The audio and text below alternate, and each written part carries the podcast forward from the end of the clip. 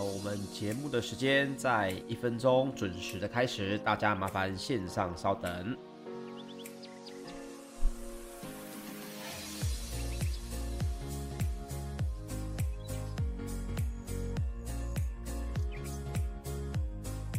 啊，离节目开始还有三十秒，我们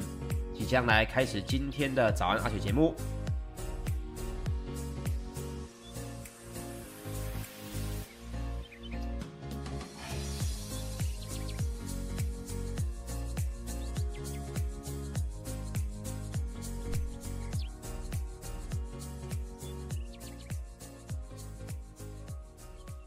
好，时间来到了早上的八点钟，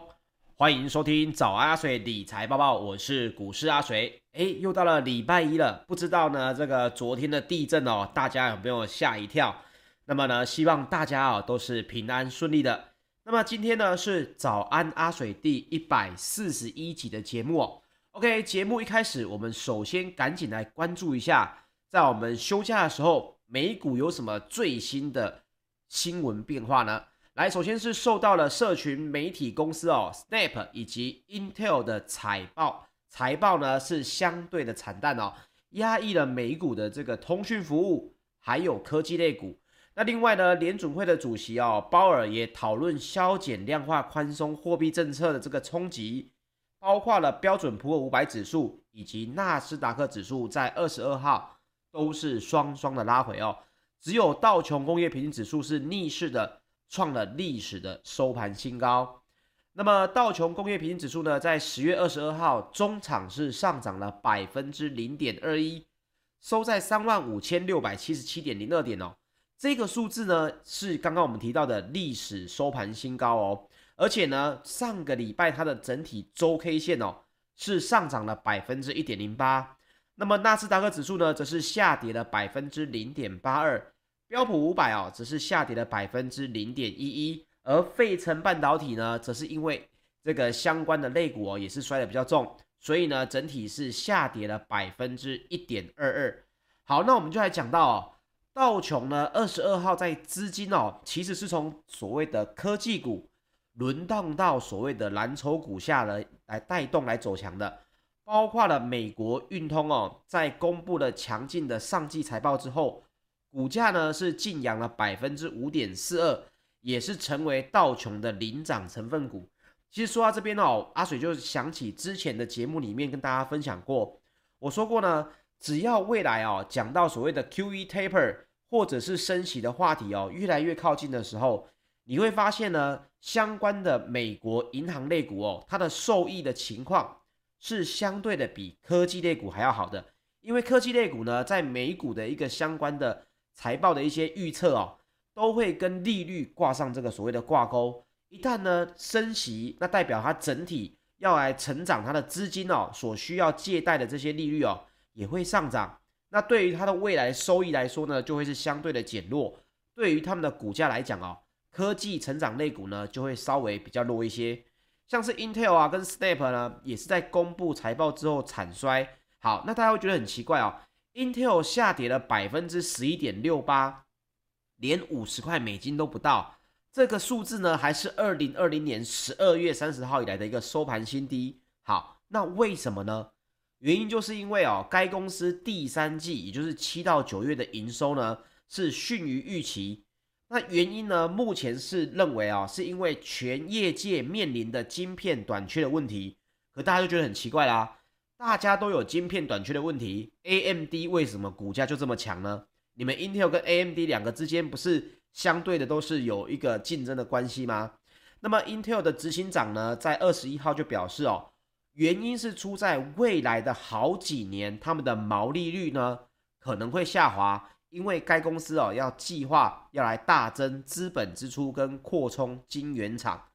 这个在之前呢，美国在做基建计划，讲到半导体的时候。阿水又跟大家提到，我说 Intel 呢，接下来一定会有非常多的这个动作，包括了他们美国整体要把半导体行业哦维持住在一定的能量内的话，必须第一个扶持的是谁？只有 Intel 嘛。所以呢，Intel 现在呢第三季的这个营收呢财报的情况出来不怎么佳，除了所谓的晶片短缺问题之外，第二也包括了他们预料到接下来是一个花钱的时代哦。好，那包括了 Snap 呢，也因为苹果改变了 iPhone 的隐私权条款，所以呢，令他们的广告业务哦是备受的干干扰，那么使得第三季的营收的表现呢也是逊于预期。股价呢是应声重摔了百分之二十六点五九哦，这非常的多，同步也拖累了脸书跟 Twitter 同步下挫百分之五到百分之四点八。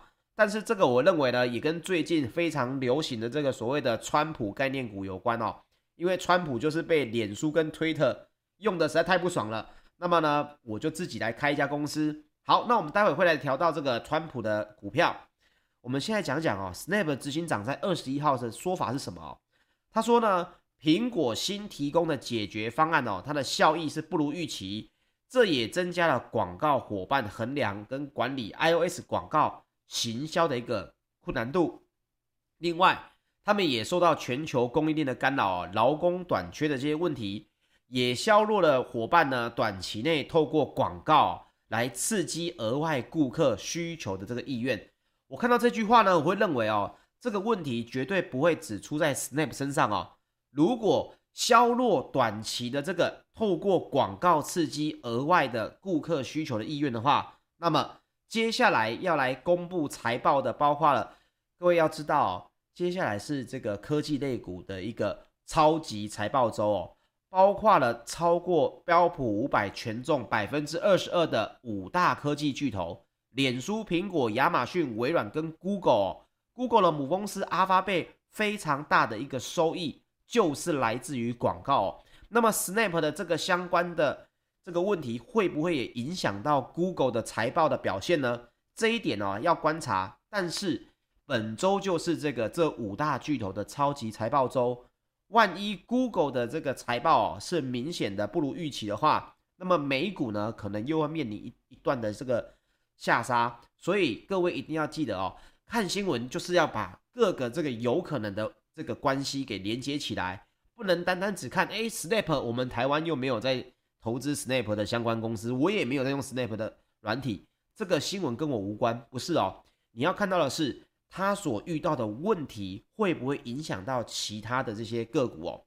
好，不过呢，我们也提到数档科技类股呢是逆势的拉到历史的收盘新高。其中呢，包括了特斯拉二十号盘后公布的第三季每股盈余跟营收，我们之前分享过，写下了历史的新高纪录了嘛。那么在二十一号上涨了百分之三点二六之后，二十二号呢又续涨了百分之一点七五，这也是连续第二个交易日哦，创下历史的收盘新高。那另外，Netflix 跟 eBay 也双双刷新了历史的收盘新高纪录。好，那我们刚刚提到的。美股本周要来进入所谓的超级财报周，这些超级财报周呢是谁呢？就是这些科技类股，包括了脸书、苹果、亚马逊、微软跟 Google。那截至目前为止呢，美股的第三季财报的表现其实是相对好的。那根据路孚特的数据，其实有将近百分之八十四的企业财报是优于预期。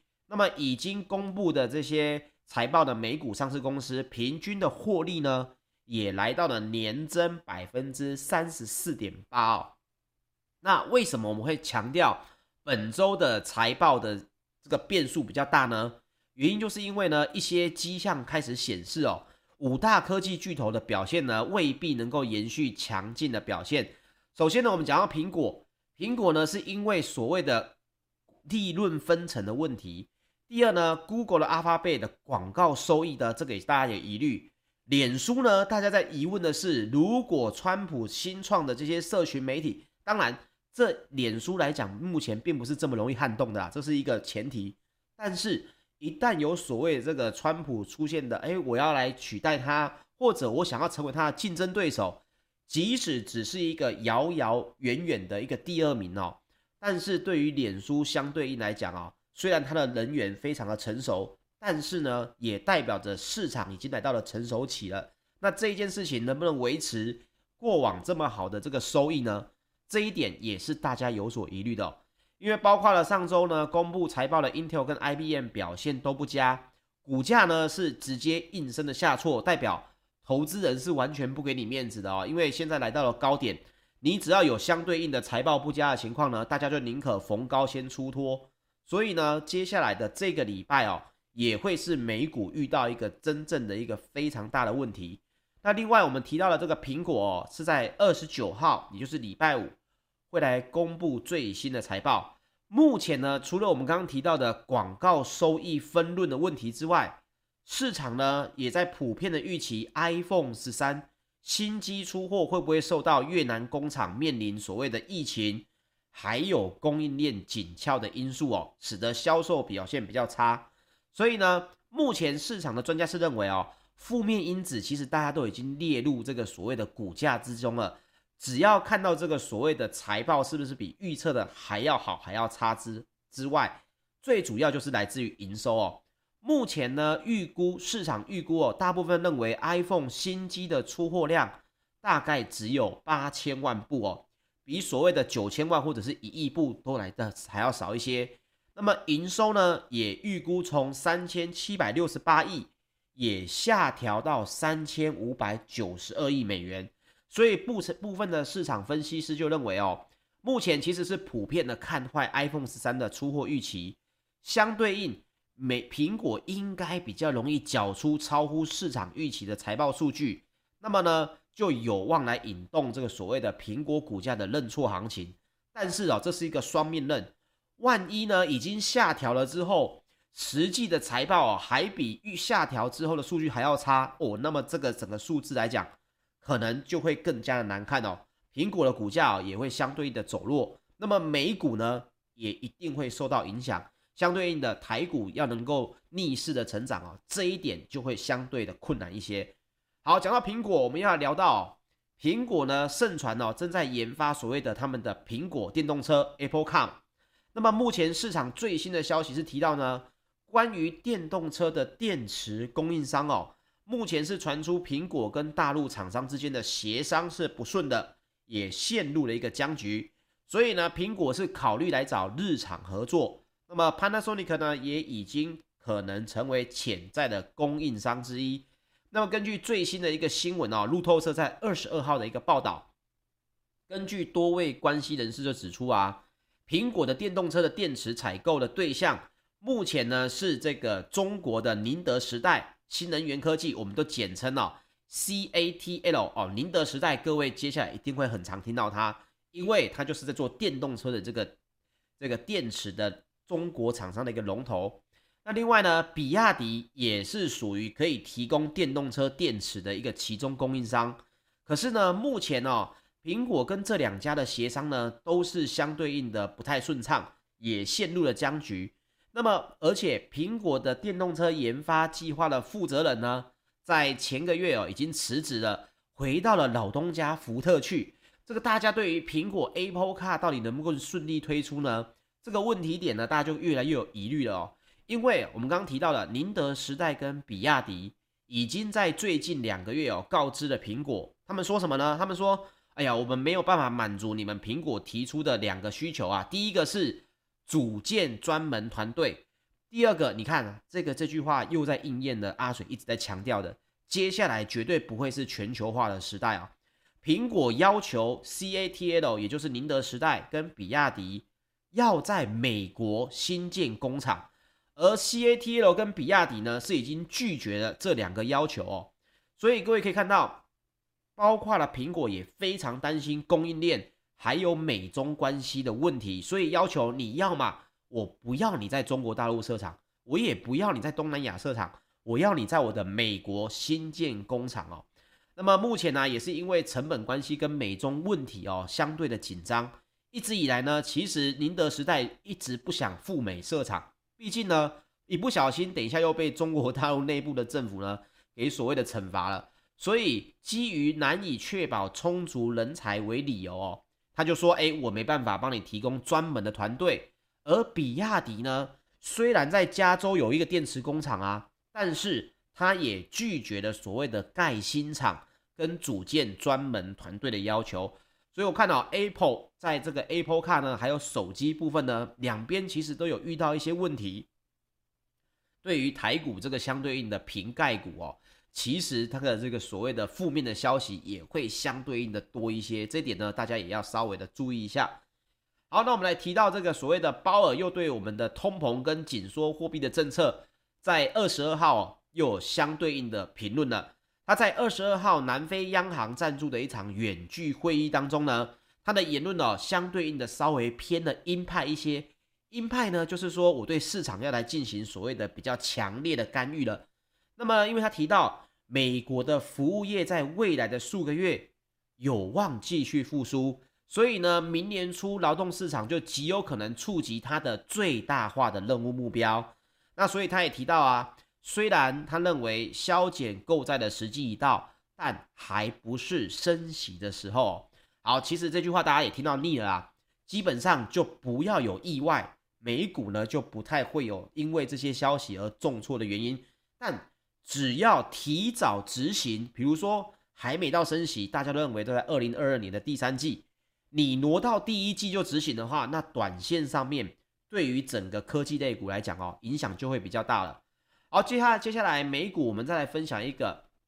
美国的前总统川普筹划了这个媒体平台哦，DWAC。好，那我们提到呢，其中有有几个关键的专有名词，因为有些朋友哦，在上个礼拜的节目呢有私讯我说，诶，听不太懂所谓的 SPAC 是什么东西。所以，我们今天花一点点时间，让各位来理解一下哦。首先呢，我们讲到这个所谓的川普筹划的媒体平台哦，就 Trump Media and Technology Group 哦，这家公司哦，到底是在做什么？那为什么又要透过什么 SPAC 什么很复杂的收购公司呢？好，我们来一个一个来讲啊。首先，SPAC 这个缩写呢，其实就是美英文里面的。特殊目的收购公司，这个公司什么是什么公司呢？就是我在公开市场哦，跟大家说，诶，我要来跟一家私营的公司合并，而且呢会在两年内来上市，所以你们大家要不要投资啊？我这个投资的标的啊，非常的屌哦。那么在 SPAC 在证券交易所上市交易的时候呢，它筹措资金哦，通常不会跟大家讲目标公司是什么。换句话说，你只知道有一家特殊目的的收购公司，但是呢，你并不知道它到底要跟哪一家私营公司来做合并，因为这也避免哦，那个另外有市场的另外一端呢，可能跑去炒作所谓的私营公司的股票，或者是它的这些股权哦。所以 SPAC 在证券交易所上市的时候，投资人通常不知道目标公司是什么。那么呢，但是呢，SPAC 如果并购成功上市的话，它的获利呢又非常的可怕，所以哦，这种所谓非常高投机的行为哦，就非常受到了小型的散户投资者的这个喜好，因为呢，美国的投资人大部分都是专业机构，他们呢要看财报，要看未来发展，要看全球的供应链等，但是呢，包括了 SPAC 这种公司呢。它的股价哦，要来大幅上涨的容易度比较高，也就是赌对了，你基本上就会大赚一笔。那么周四哦，DWAC 就是富达经济平台交易最活跃的股票。同时呢，这支股票啊，在 Reddit 网站上面这个所谓的华尔街赌注的这个论坛群版里面呢，SPAC 也是推特上面的一个热门话题哦。所以，包括了 DWAC 跟 SPAC 都是现在美国散户最热门的这个话题之一。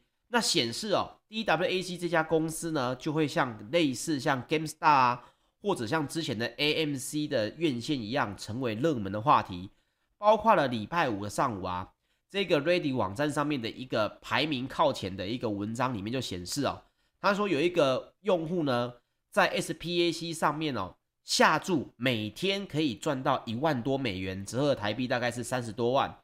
而这一条呢，也极也蛮好笑的，他直接把前总统川普呢喊成叫做特朗普爸爸啊，就是川普爸爸。那这个帖子呢，后来也是有八百多个评论。那我们聊到哦，这个新公司呢，其实就是尚未成立的特朗普媒体科技集团呐。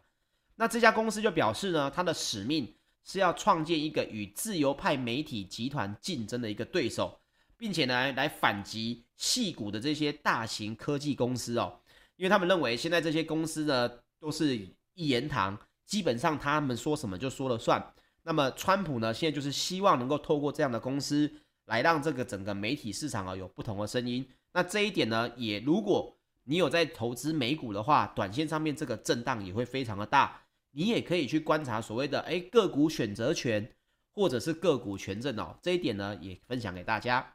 好，接下来我们来分享一下欧股方面哦。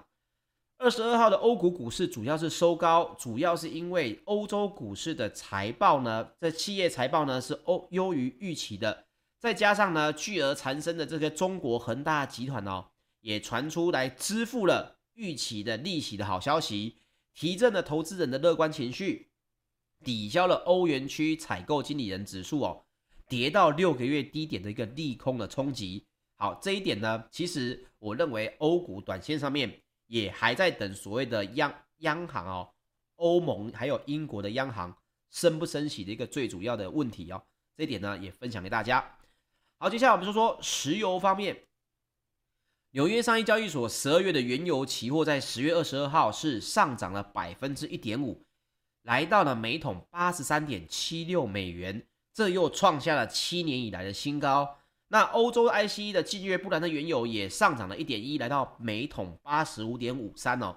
那阿水大家就跟之前跟大家提过，包括了在讲这个什么所谓的伊朗啊，哦，伊朗的制裁会减少啊，我也提拿出了资料在节目里面跟大家分享嘛。我说过，我说伊朗的不管有没有制裁它，它要恢复生产到能够供应全球的石油供应链，还有非常长的路要走。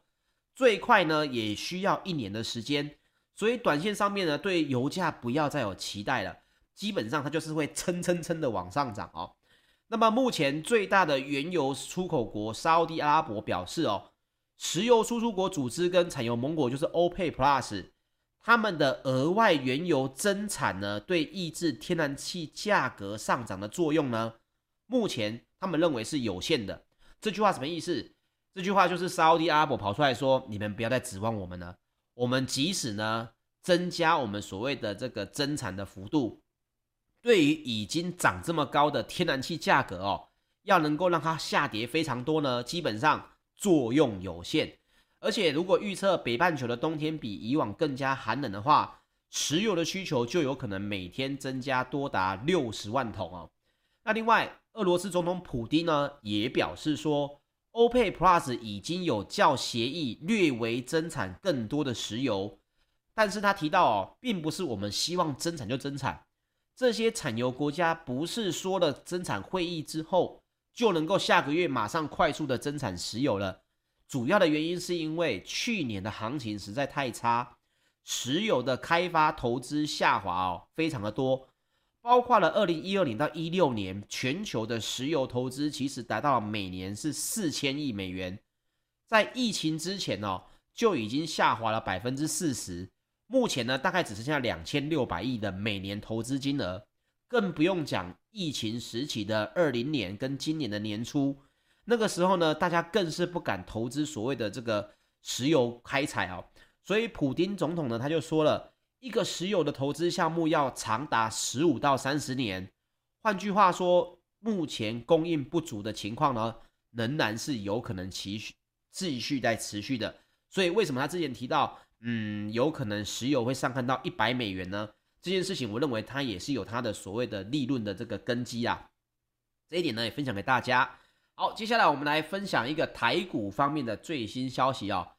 这个专业的砷化镓跟氮化镓微波积体电路跟功率放大器的制造商呢，全讯五二二二，在今天呢会以成交价每股一百零四点四九元正式的挂牌上市哦。那分享这个给大家了解一下，全讯公司自己是表示呢，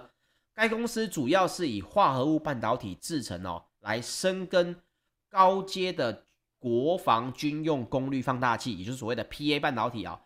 市场呢，已经超过了二十年，也是国内唯一一家专业化合物半导体整合元件公司，也就是所谓的 IDM 厂哦。它主要呢是拥有一座四寸的晶圆厂，